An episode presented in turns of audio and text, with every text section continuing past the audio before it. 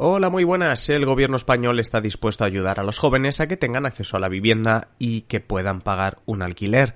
Estoy hablando del anuncio de la semana pasada de las ayudas al alquiler para jóvenes. Aunque no todo es tan bonito como suena. La izquierda y activistas del derecho a la vivienda reclaman que se vaya más allá, que esto no tiene sentido si no se controlan los precios de los alquileres. Y hoy vamos a incidir en esa cuestión. Hoy en Simple Política, ¿qué supondría controlar los alquileres? Comenzamos.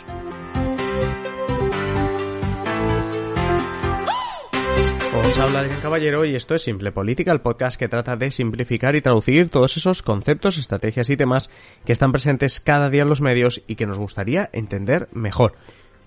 Hoy hablaremos tanto de la medida propuesta por el Gobierno de España como de qué supondría un control de precio de los alquileres como os anunciábamos al inicio. Si os parece, empezamos por resumir lo anunciado por el Gobierno la semana pasada sobre la propia ayuda al alquiler y luego nos metemos a fondo con el tema del control del alquiler, que son dos cosas distintas. Sobre el tema de las ayudas al alquiler, ya sabéis que se han ido haciendo matizaciones y que al final parece que no va a beneficiar a mucha gente, sobre todo está pensada para jóvenes, un bono entre 250 300 euros al mes, me refiero. Ah, para personas que tengan entre 18 y 35 años y que no estén eh, cobrando o que sus ingresos al año no superen los 24.318. Será una prestación económica individual, es decir, que la pueden pedir también personas que comparten una vivienda. Eh, obviamente esa vivienda tiene que ser la residencia habitual y aquí uno de los puntos calientes. La cuantía máxima del alquiler será de 600 euros al mes, aunque en algunas comunidades se puede aumentar ese límite hasta los 900 euros, ¿vale? Porque las comunidades serán las que gestionarán este bono. Como decimos, entre 250, 300 euros al mes de bono, algunas incluso comunidades podrían subirlo a 450. La cuestión es que preguntada Raquel Sánchez, ministra de Transportes, Movilidad y Agenda Urbana de España, pues calculó que unos 70.000 eh, jóvenes serían los posibles beneficiarios de una medida que contará con 200 millones de euros. Eh, como poca gente para mucha polémica y sobre todo poca gente si tenemos en cuenta que se calcula que en España hay unos 9 millones de jóvenes entre 18 y 35 años. Eh, lo que critican desde, desde la izquierda es que sin un control de alquileres esta medida no sirve. Para Íñigo Rejón de Más País, este bono al alquiler sería como hacer directamente un bizum en la cuenta del casero. ¿Por qué? Porque al contar con más dinero para el alquiler, es decir, que tú en tu bolsillo tienes más dinero para el alquiler, pero tienes un bono para el alquiler. Quizá no tienes más dinero para la compra, pero sí para el alquiler, ¿no? Para la compra me refiero que no tienes más dinero para comprar pan, pero sí para pagar el alquiler, ¿no? Sube la demanda, bien de gente que se puede independizar y no lo estaba, bien de gente que puede aspirar a pagar un alquiler o unas condiciones mejores. Los caseros suben los precios porque sube la demanda. Esto es eh, casi economía de primero de, vamos, de bachillerato. Eh, sube la demanda, o sea, y eso hace que suban los precios. Y en muchos casos, incluso, que es aquí donde, donde advierten las entidades que podría llegar a ser una subida que coincida precisamente con ese ingreso extra, con ese bono. Como podéis imaginar, el gobierno español no lo ve así o considera suficiente esta limitación del precio máximo de alquiler, ya sabéis, entre 600 y 900 euros al mes. El problema de ese precio máximo es que en contextos como Madrid o Barcelona, por no decir también Valencia, Sevilla, pero bueno, contextos como Madrid o Barcelona que sean los más acuciantes, esa limitación va a ser bastante insuficiente porque solo el 1% de los alquileres en ambas ciudades quedan por debajo de los 600 euros y debemos acabar de ver en qué cantidad se fija la ayuda en las grandes ciudades. Más allá de esto, lo que se reclama, y, y no ahora, sino desde hace años, es la regulación del precio del alquiler.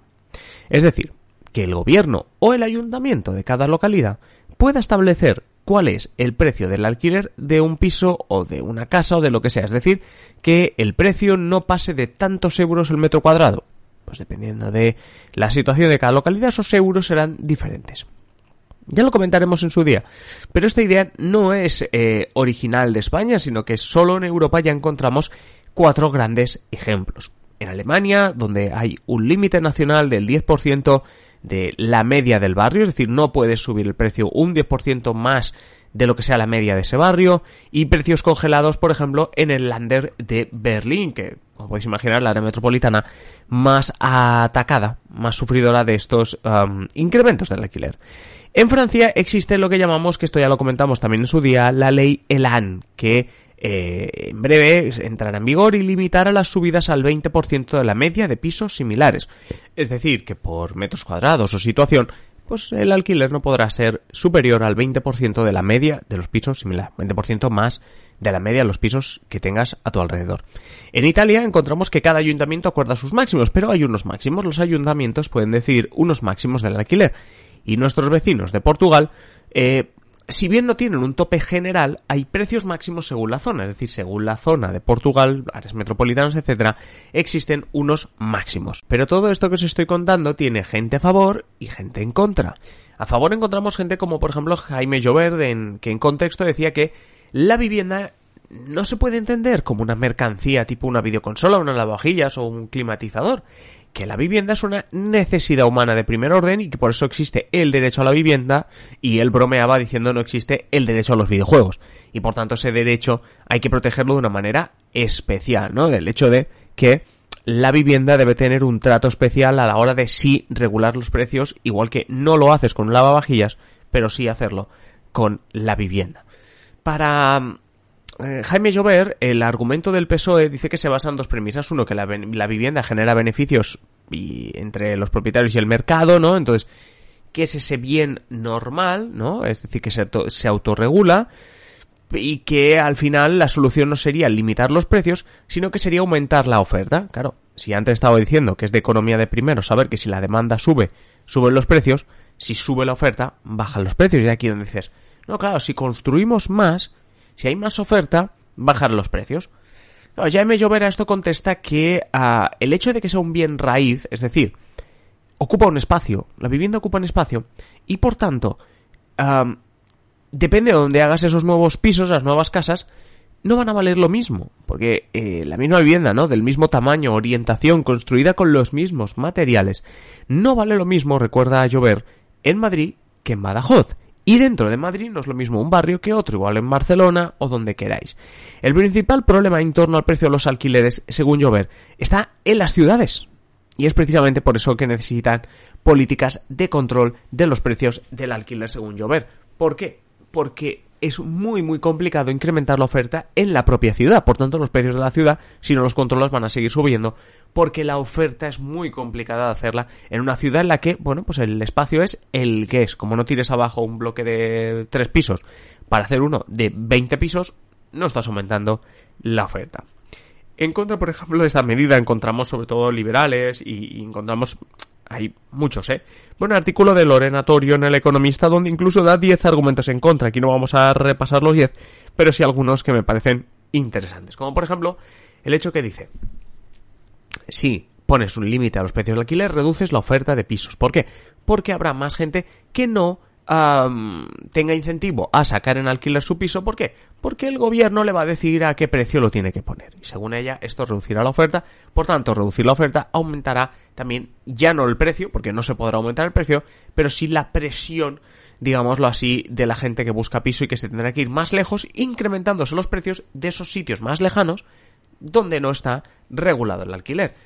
Según además el ordenatorio, que no, que no tendrá impacto en los precios, que precisamente toda esta rueda que os estoy comentando hará que no tenga eh, impacto en los precios. Por cierto, hablando de desincentivo también para, para los propietarios, está el hecho de que para Lorena habrá un deterioro clarísimo en todos los bloques, ya que los propietarios no tendrán incentivo. Si bien la ponen en alquiler, lo que no tendrán incentivo es en arreglarlas, dejarlas más bonitas, etcétera, porque era, si me van a limitar el precio del alquiler, ¿para qué voy a poner, yo qué sé, materiales de más calidad o lo que sea, si no puedo vender, no puedo alquilar la más cara, ¿no? Y otra cosa es también, Lorena, que destaca ah, el mercado negro. El hecho de que lo que va a pasar, según ella, si hay control de precios de alquiler, es que si bien yo solo te puedo alquilar el piso a 700 euros, luego, en negro, te voy a pedir otros 200. ¿Por qué? Porque si tú no aceptas esta medida, habrá alguien que quiera el piso y lo acepte. Estos serían un poco los argumentos, tanto pro como en contra. Hemos visto ejemplos también eh, fuera de España. Y hoy, como otros muchos días, pues nos interesa vuestra opinión. Dejad comentarios, sabéis, sobre si creéis que en vuestra ciudad debería regularse los precios del alquiler y si tenéis alguna experiencia con este tema de los alquileres.